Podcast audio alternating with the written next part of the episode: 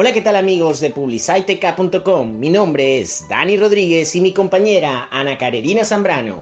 Y desde ya les damos la bienvenida a este podcast que esperemos sea de su total agrado. Por lo pronto, les invitamos a visitar, escuchen bien, nuestra página web www.publiciteca.com para que encuentren todo, pero todo lo que tenemos para ustedes en artículos de interés a través de nuestra revista digital, podcast, radio stream y mucho, pero mucho más. Así que prepárense para ser parte de este proyecto. Por lo pronto no sé qué opines tú Ana, pero ¿qué tal si nos hablas un poquito sobre lo que será el contenido de este podcast? Saludos Dani, es un placer estar contigo de nuevo por publicitek.com. Hoy con un valioso tema que seguro nos interesa a todos. Además vamos a tratarlo de la mano de un especialista como siempre acompañados de talento experto en cada área. Nos acompaña en esta entrevista la psicólogo infantil doctora María Gabriela Ríos, quien cuenta con varios años de experiencia en el área de la psicología infantil. Pero dejemos que sea ella misma que se presente. Hola a todos, mi nombre es María Gabriela Ríos, soy psicólogo infantil egresada de la UCLA en Barquisimeto, Venezuela, desde el año 2014. Trabajo en Proyecto Creces, aquí mismo en esta ciudad. Eh, soy facilitadora de talleres como el programa de manejo de ansiedad infantil, el entrenamiento en flexibilidad cognitiva, el taller de cuidado y autoprotección para niños llamado Kid Safe y trabajo como psicóloga clínica eh, atendiendo casos con estas mismas características, el manejo emocional, duelo, procesos migratorios, eh, evaluaciones cognitivas. Eh, he sido acompañante terapéutico, que es una maestra sombra. Y bueno, trabajo tanto a nivel individual como grupal, con niños desde los 5 o 6 años hasta los 13, 14 años aproximadamente. Bueno, María Gabriela, te damos la bienvenida desde ya a este podcast. Ahora bien, ya entrando en materia con el tema del día de hoy, creo prudente comenzar con la siguiente pregunta. ¿Cómo actúa hoy en día la tecnología con el comportamiento de los niños, niñas y adolescentes? Tomando en cuenta de que el tema de, del día de hoy pues radica en el uso de la tecnología por parte de ellos, ¿no? Cuéntame de eso. La tecnología es una gran herramienta, nos permite estar al día en muchos contextos. Las redes sociales suelen ser divertidas, eh, hay videos, hay información, podemos acercarnos a personas, o sea, en líneas generales la tecnología es un espacio muy completo. Sin embargo, cuando no existe el uso adecuado de los dispositivos electrónicos en general, eh, se convierten en un elemento de riesgo, ¿no? Y además puede tener consecuencias en la parte conductual de los niños porque puede generar eh, a mediano o a largo plazo elementos como el sedentarismo, como dificultades en la parte atencional o del aprendizaje, eh, dificultades en la socialización, porque estamos detrás de una pantalla, más allá de las comunicaciones o de las conexiones personales. Em, también puede alterar los hábitos de sueño, los hábitos alimenticios, em, limitar un poquito la parte de la dinámica o de la estructura familiar. Eh, ahorita sobre todo con el tema de la pandemia ha sido muy complejo porque las actividades de ocio, las actividades recreativas, la parte de las actividades extracurriculares se han visto muy limitadas porque hemos estado en confinamiento. Sin embargo, eh, eso ha traído como consecuencia que la exposición como estos dispositivos electrónicos haya sido o sea mucho más extensa, porque digamos que los niños tienen como un poco más de tiempo libre. Además que al haber clases online, pues eso es un poco más de tiempo, digamos, como a las pantallas porque se suele ser a través de videollamadas o de videoconferencias. Entonces esto digamos que eh, incrementa o acentúa la exposición de los niños a estos dispositivos electrónicos. Es realmente interesante cómo estas herramientas nos permiten el entretenimiento, la comunicación, la sociabilización en la distancia. No obstante, pueden influir de forma negativa, esto si lo utilizamos de una manera equivocada. Entendiendo esto, ¿qué tan importante es establecer horarios para interactuar con la tecnología? Yo pienso que el establecer límites, horarios, rutinas y hábitos para el uso de la tecnología y de los dispositivos electrónicos no debería ser negociable, debería ser como una condición para poder utilizarlos.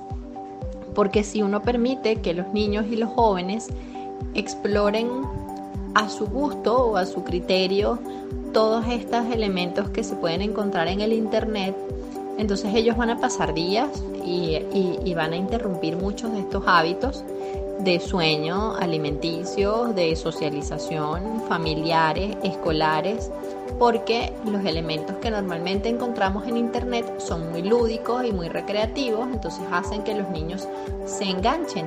Además de que las redes sociales están diseñadas para que las personas se inmiscuyan en ellas de una manera que puedan pasar grandes cantidades de tiempo sumergidas en las redes sociales, en los videos, en las series, en las películas, viendo fotos. Eh, y entonces eso hace que entonces después hayan como otras consecuencias a nivel físico, a nivel biológico, a nivel conductual, a nivel emocional. Entonces eh, yo siempre les digo a los padres que en el momento en el que ellos decidan eh, introducir en la dinámica familiar dispositivos electrónicos, celulares, tablets, consolas de videojuegos, incluso la televisión se encuentra dentro de la tecnología, pero es de todos los dispositivos electrónicos es como el menos, el menos riesgoso, ¿no? Pero tablets, celulares, videojuegos, iPad, hacen eh, en el momento en el que decidimos que esto va a entrar en la dinámica familiar, entonces adquirimos inmediatamente la responsabilidad de supervisar y de restringir todo el contenido que allí se maneja. ¿Por qué? Porque los niños, primero, al ser menores de edad, nosotros como adultos tenemos la responsabilidad de velar por su bienestar. Y segundo, porque como les he mencionado anteriormente, hay muchos riesgos a los que ellos están sumergidos, ¿no? Entonces, en el momento en el que incluimos estos dispositivos, entonces tenemos que supervisar y monitorear y eso debe estar establecido en las reglas, ¿no? Por ejemplo, bueno, mi amor, te compré un teléfono y entonces puedes tener WhatsApp, eh, si eligen que tenga redes sociales, eh, pueden introducirlas, pero mamá o papá, en el momento en el que ellos consideren necesario, van a revisar y van a supervisar eh, lo que allí se, se, maneje, ¿no? Las fotos que suban, los videos que suban, las personas que te sigan, los comentarios, los mensajes privados, todo. Incluso por WhatsApp también, las personas que tienes agregada en el WhatsApp. No significa que van a hacer una lectura como muy minuciosa, pero sí van a estar al día en lo que hacen. Incluso monitorear los, historiales de búsqueda, tanto en YouTube como en el buscador de Google ¿Por qué? Porque eso nos va a permitir primero tener como una, una, la información que necesitamos de lo que los niños están viendo, de lo que información que están manejando, si es adecuado o no para su edad, o si es adecuado o no para su capacidad cognitiva, en el sentido de que hay niños que están muy jóvenes y en, la, en el internet hay mucho contenido para el cual ellos no están no están listos para hacerlos. Entonces debe ser una cantidad corta de tiempo. Este, más adelante voy a explicar eh, qué horario, qué cantidad de tiempo es establecida según las edades de los niños. Entonces hay que adquirir unos hábitos, de repente colocar, si es una computadora, colocarla en un lugar, eh, digamos, como social, en el sentido de que sea, digamos, en la sala, en una oficina, en la que quizás si ustedes como adultos están haciendo otras labores otras, o están cumpliendo otras obligaciones eh, dentro de la casa, entonces puedan supervisar, así sea con el oído, qué es lo que están viendo. Y si de repente escuchan algo que suena como un poco inadecuado, acercarse y ver. Entonces, intentar que de repente los horarios durante la noche sean muy restringidos y muy reducidos porque es muy perjudicial tanto para los niños como para los jóvenes exponerse a estos estímulos visuales o auditivos que nos puede experimentar el Internet antes de dormir, porque el sueño puede verse interrumpido porque eh, es el momento en el que el cerebro va a entrar en reposo.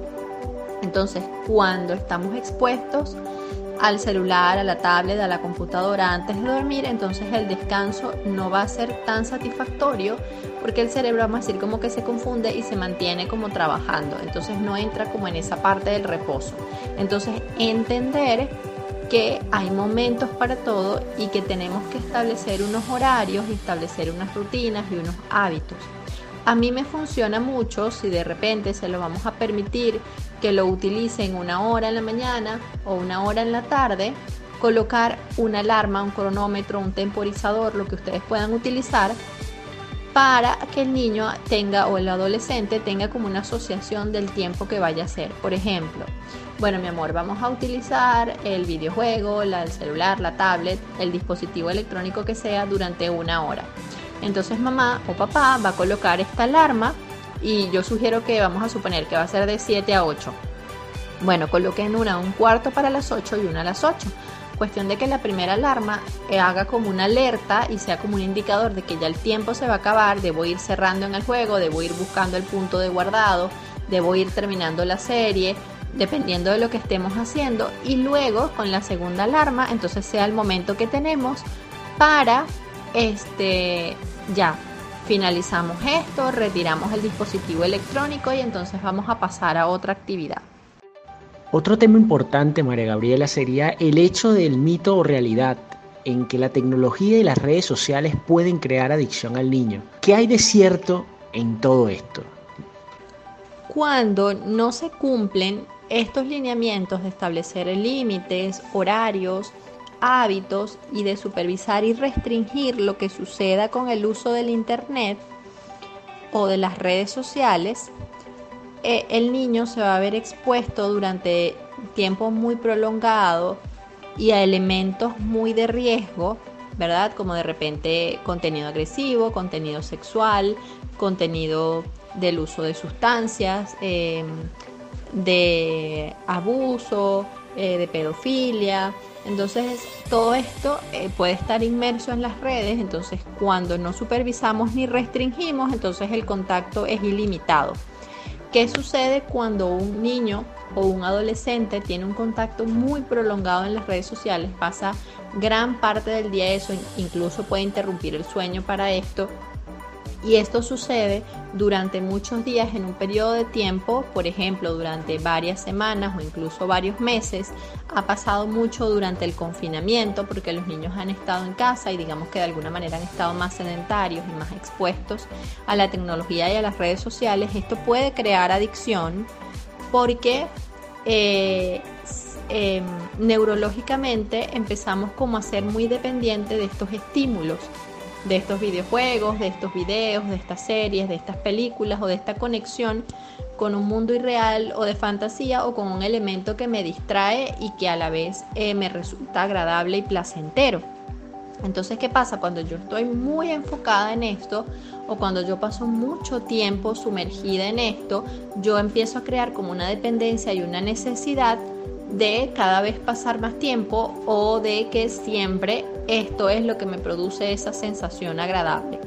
Entonces, ha sucedido mucho que crean como una especie de adicción y de repente cuando los padres empiezan a restringir o empiezan a limitar, empezamos a notar incluso síntomas físicos y emocionales, o sea, empiezan sudoraciones, empiezan temblores, empiezan eh, como un estado como de inquietud y de agitación, porque yo, los niños y los jóvenes empiezan a sentir que necesitan del contacto con ese dispositivo electrónico para poder estar bien o para poder este, responder eh, a los estímulos cotidianos y entonces empiezan a tener como, como lo que conocemos como una abstinencia, ¿no? En la medida de que uno se mantenga firme y no ceda, esto puede tener menor o, o mayor impacto en los niños y en los jóvenes, pero sí es cierto que el uso muy prolongado de la tecnología puede generar adicciones en los niños o en los adolescentes.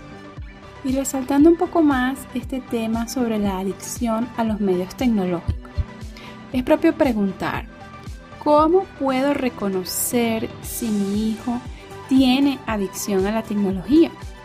cuando empezamos a notar que hay algunos cambios físicos y emocionales en nuestros niños o nuestros adolescentes que son muy atípicos y que no pueden ser explicados por otra situación, como por ejemplo de repente empezamos a notar como, como un aislamiento, de repente quiere estar todo el tiempo en su cuarto o solicita cada vez más tiempo para estar sumergido en estos dispositivos electrónicos, ya no quiere pasar tiempo en familia, eh, de repente le sugerimos que vamos a ir a otro lugar o vamos a hacer una visita o vamos a salir de paseo y se niega en rotundo.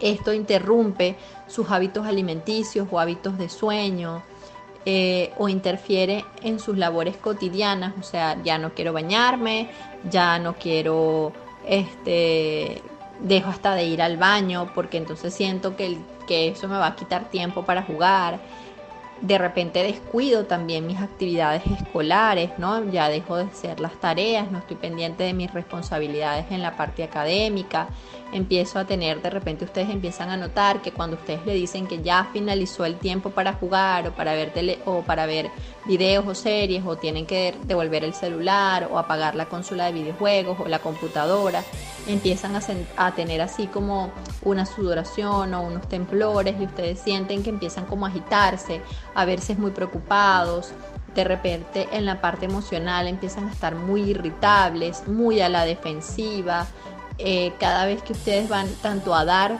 como a retirar el dispositivo electrónico hay una resistencia, hay como una medida de ataque. Esto puede ser un indicador de que estamos padeciendo un tipo de adicción o de repente verbalicen cosas como es que yo no puedo, es que necesito, es que voy a estar aburrido, es que no hay nada más que me divierta, es que qué más puedo hacer. Y todo esto se presenta como desde la angustia entonces esto puede ser un indicador de que estamos viendo algunos signos de que nos podemos estar volviendo adictos a la tecnología porque si bien es cierto que es algo que me gusta, yo no necesito eso para mantenerme bien. Simplemente es algo que me agrada. Y puedo perfectamente buscar entretenimiento en otra cosa y divertirme.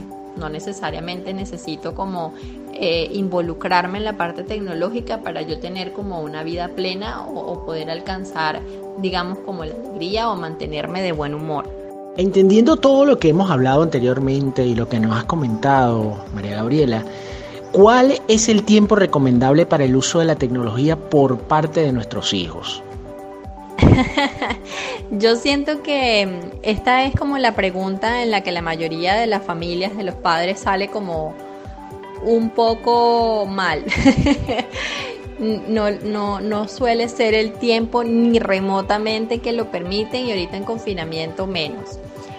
Hay una tabla que no establezco yo, que no es algo caprichoso ni es algo sin sentido, sino que está basada en estudios científicos e incluso estudios neurológicos que indican que es como lo adecuado para los niños según las edades y lo ideal sería que antes de los dos años la exposición sea prácticamente nula. ¿Por qué? Porque el cerebro todavía hay algunos elementos que está formando, hay algunas, algunos lóbulos que todavía están como en proceso de desarrollo, están como adaptándose a, todos estos estímulos visuales y auditivos a los que estamos expuestos todo el tiempo y además empiezan como a construir las primeras destrezas y empezamos como a reconocer el entorno.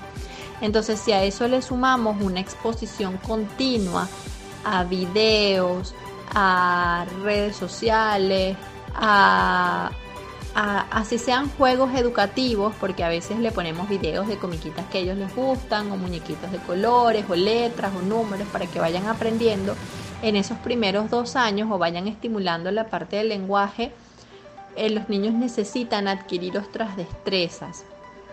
Y los usos muy prolongados para que yo me calme o para que yo me quede tranquilo, porque a veces lo, lo usamos como una niñera o como un sedante para niños para mantenerlos tranquilos, entonces hace que ellos no desarrollen de la manera adecuada esas destrezas para que yo pueda autorregularme solo y para que yo pueda entender que hay momentos como para todo, ¿no?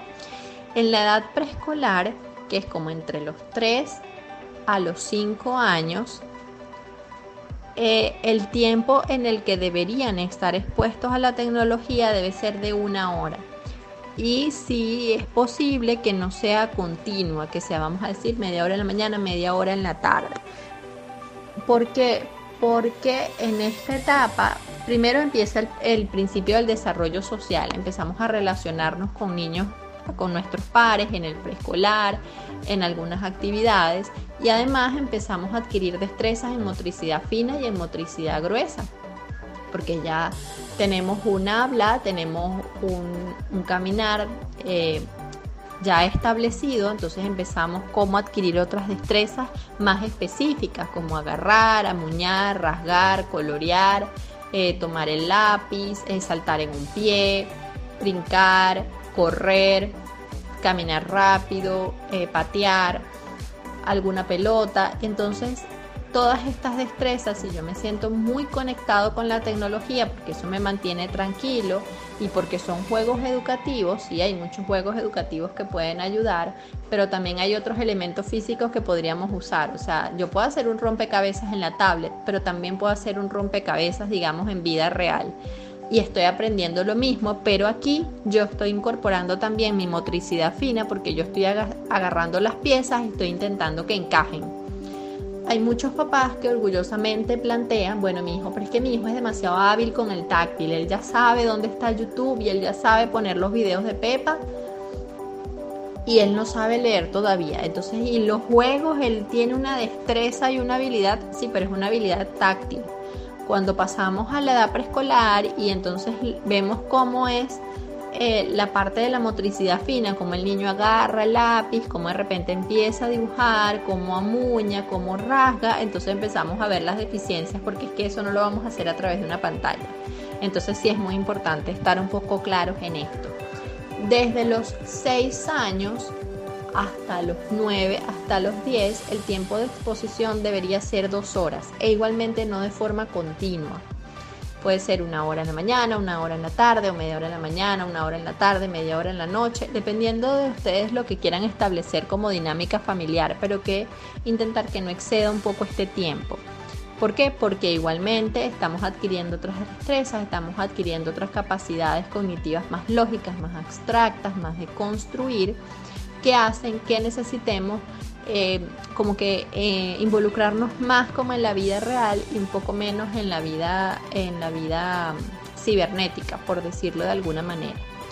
En los adolescentes es un poco más difícil de controlar el uso de estos dispositivos electrónicos porque este, quieren estar más inmersos y se, están como en una etapa muy social, pero igual hay que restringir, hay que limitar el uso de estos espacios. Yo entiendo que ahora en confinamiento con el tema de la, de la escuela online, de las clases online, los niños están más expuestos porque en la mañana tienen que hacer videollamada o de repente ven videos de la maestra con explicaciones o deben buscar en un dominio web las tareas, entonces hace que de repente tengan que exponerse indistintamente a la tecnología, pero a hacer descansos, eh, hacer pausas entre los espacios de clase, puede ayudarnos a que el tiempo de exposición sea este, lo menos contraproducente posible, ¿no? Y además que el tiempo fuera de las clases online eh, los invitemos como a hacer otras cosas y reduzcamos un poco como este uso de los dispositivos electrónicos. Muy importante lo que nos ha comentado nuestra invitada, la doctora María Gabriela Ríos, en atención a los horarios que podemos establecer tomando en cuenta las diferentes edades de los niños. Ahora bien, en estos tiempos de pandemia, ¿qué tanto influye en la psicología de los niños, niñas o adolescentes la cuarentena, el encierro?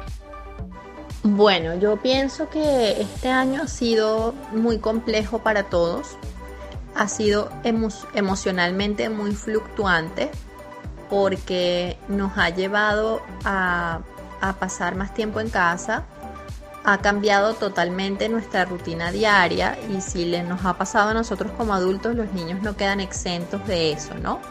Porque están viendo clases de forma online, las actividades extracurriculares ya prácticamente no se llevan a cabo o lo hacen de una manera muy limitada eh, las reuniones, las fiestas, el compartir día a día con otros niños, eh, requiere como una logística y es como más difícil que suceda y es como más reducido, es como más controlado. Entonces emocionalmente los niños se ven muy afectados por esto. ¿Por qué? Y, los adolescentes. Yo siento que en líneas generales nos pasa a todos. Hemos tenido que adaptarnos a lo que llamamos esta nueva normalidad que hace que nos veamos limitados en algunos espacios, que tengamos que usar mascarillas, que tengamos que tener otros elementos de protección. Entonces esto hace que, bueno, nuestra dinámica familiar se vea alterada, entonces puede pasar que haya niños con bastante susceptibles, o sea, que estén bastante sensibles con relación al llanto, que extrañen hacer sus actividades cotidianas o, o, relacionarse con otros, que estén más irritables, hay algunos que están más ansiosos, que de repente em, antes, vamos a decir, como que cumplían con muchas características como dormir solo, como estar solo, eh, moverse por los espacios de la casa solos y ahora requieren como un poco más de contacto con nosotros, quieren pasar más tiempo con nosotros. Em, comentan que están mayormente aburridos porque bueno no encuentran como muchas cosas que hacer también eh, el tema de la escuela en casa eh, ha sido como un reto para todos, aparte de, las dificultades del tema de internet, luz y todo eso, también es que eh, a veces los videos igual hay que investigar un poco, entonces es como intentar, las tareas son mucho más extensas porque bueno, el tiempo en el colegio no se da, no se lleva a cabo, entonces hace que de repente las tareas sean más extensas, la resistencia de los niños a hacerlas sea mucho mayores. Eh, nosotros como adultos también estamos como muy sobrecargados emocionalmente y eso es imposible que no pase a los niños por más que queramos eh, disimularlos, ellos se dan cuenta y eso es algo que también absorben de alguna manera y reflejan. Los niños son muchas veces el reflejo de lo que nosotros como adultos hacemos o decimos. Entonces, es bastante importante estar, estar, pendiente de todas estas, digamos como que señales emocionales o conductuales y todos estos cambios que los niños van presentando, que son esperados en estos tiempos de confinamiento. Sin embargo, hay como que monitorear y chequear como la frecuencia y la intensidad para evidenciar si debemos buscar ayuda o podemos cambiar un poco la dinámica familiar y esto se puede ir disminuyendo. Luego de indagar todo lo que hemos escuchado a lo largo de este, de este podcast o de este programa, eh, un padre debe llamar la atención a su hijo o hija de manera recurrente cuando determine que hay adicción a la tecnología. Y de ser así, ¿qué método sería el idóneo para, para bueno, en resumidas cuentas, realizar el llamado de atención? A mí particularmente no me agrada tanto el término como llamar la atención, ¿no? Porque eh, todas estas cosas, digamos que descubrimos con todas las, las herramientas o, o los síntomas o los cambios que yo les hablé un poco un poco antes para reconocer cuando, cuando un niño o un adolescente está presentando una adicción a la tecnología, eso es un síntoma, ¿no? Y detrás de ese síntoma hay unas causas. Bueno, he estado sin supervisión, he estado usando un tiempo muy prolongado, eh, me siento triste, me siento solo, eh, me gustaría un poco más de tiempo con mis padres, estoy sobrecargado emocionalmente por el tema del confinamiento, este, tengo problemas de autoestima y se me hace más fácil em, como que relacionarme a través de las redes sociales que, que a nivel este, físico, personal. Eh, normalmente soy acosado en el colegio con bullying, entonces digamos que la parte cibernética me siento más cómodo. Eh, me encantan los videojuegos o, o, me siento cómodo porque me transporto como a un mundo fantasioso. Entonces estas cosas digamos que podrían ser una causa de por qué yo me sumerjo eh, digamos como que tan profundamente o tan activamente en la parte tecnológica. Entonces, más allá de hacer un llamado de atención, es que como adultos tengamos como la conciencia de identificar qué es lo que está pasando, qué estoy haciendo yo como adulto o cómo contribuí yo como adulto a que esto pasara y cómo puedo sentarme y abordar esto con mi hijo, ¿no? O sea, de repente preguntar, bueno, mira, ¿qué te gusta de este videojuego? ¿Qué te gusta de esta serie? ¿Qué te gusta de esta película? Por qué quieres pasar tanto tiempo aquí, qué otras cosas te gustaría para sentirte cómodo, qué otras cosas disfrutas hacer y de repente como involucrarnos un poco más en la dinámica familiar, eh, emocionalmente cómo se siente. Eh, de repente, bueno, sí, mi amor, yo sé que tú te sientes muy aburrido justo ahora y quieres jugar con los videojuegos, pero ya pasó el rato de hacerlo, ¿qué te parece? Si me ayudas a cocinar o qué te parece si me ayudas a arreglar el patio. Ay, qué fastidio. Sí, eso puede ser aburrido, pero cuando empezamos como a involucrarlos, ellos poco a poco van como cediendo.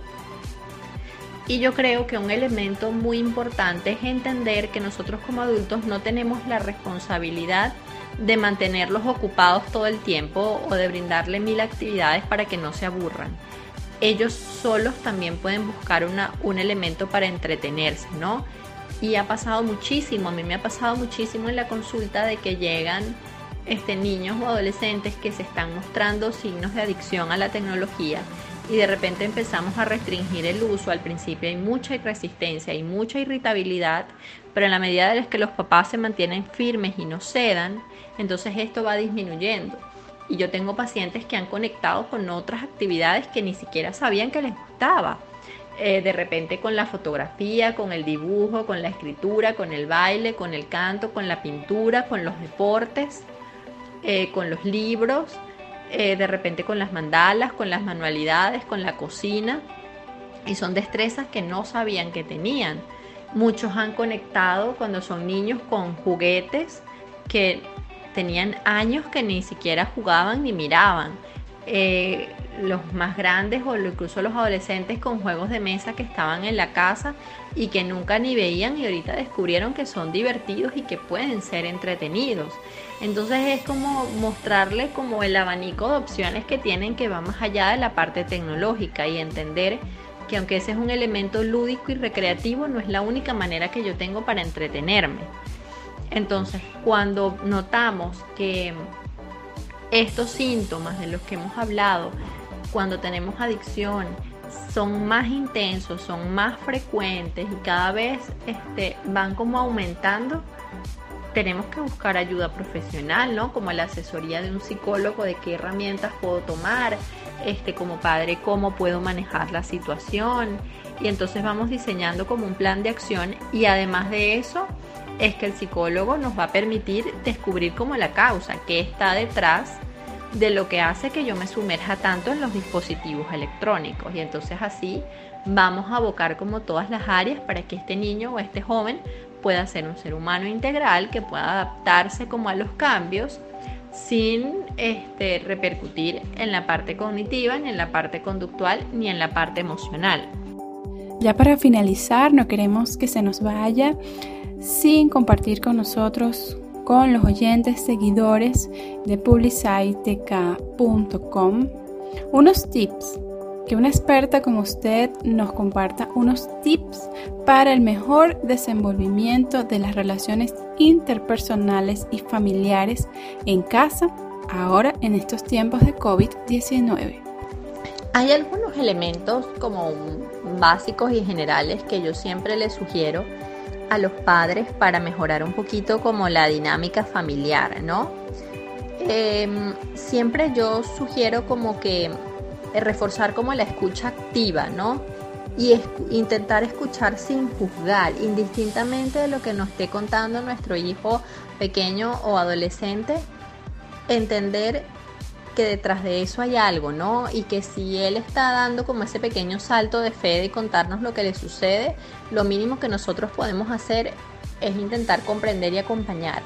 No significa que vamos a aplaudir lo que pase o que no vamos a establecer una consecuencia, pero sí vamos a hacer como una escucha más activa, ¿no? O sea, si de repente nos está contando que estaba jugando con su hermanito y rompieron un adorno súper importante en casa, antes de que venga la explosión de ira y empiecen los gritos, es como, bueno, respirar profundo y qué estaban haciendo, qué harías diferente, eh, tú crees que es correcto, bueno, muchas gracias por contarme y debe haber una consecuencia, bueno, mi amor, entonces no vamos a estar listos para jugar en este espacio de la casa porque no estamos al pendiente de los adornos o no estamos pendientes de cuidar los objetos que hay aquí. Si de repente nos cuentan que tienen redes sociales y que un extraño les habló, entonces más allá de decir cómo se te ocurre aceptarlo y responderles, bueno, ¿y qué te dijo? Este, ¿Cómo te sentiste hablando con esta persona? ¿Tú crees que es correcto que alguien te pregunte cosas tan personales? Y entonces empezar a decir, bueno, mira, uno no sabe quién está detrás de la pantalla, tenemos que cuidar mucho nuestra información privada, o las cosas de nosotros, no se lo podemos contar a nadie, no sabemos realmente quién es esta persona. Entonces ahí le estamos dando un abordaje diferente y además estamos como abriendo el canal de comunicación para que siempre sientan la apertura de contarnos las cosas y que nosotros vamos a escuchar como sin juzgar, aunque tengamos, aunque nos molestemos o aunque nos pongamos un poco bravos, pero no va a ser una reacción muy defensiva, sino va a ser una reacción como más asertiva.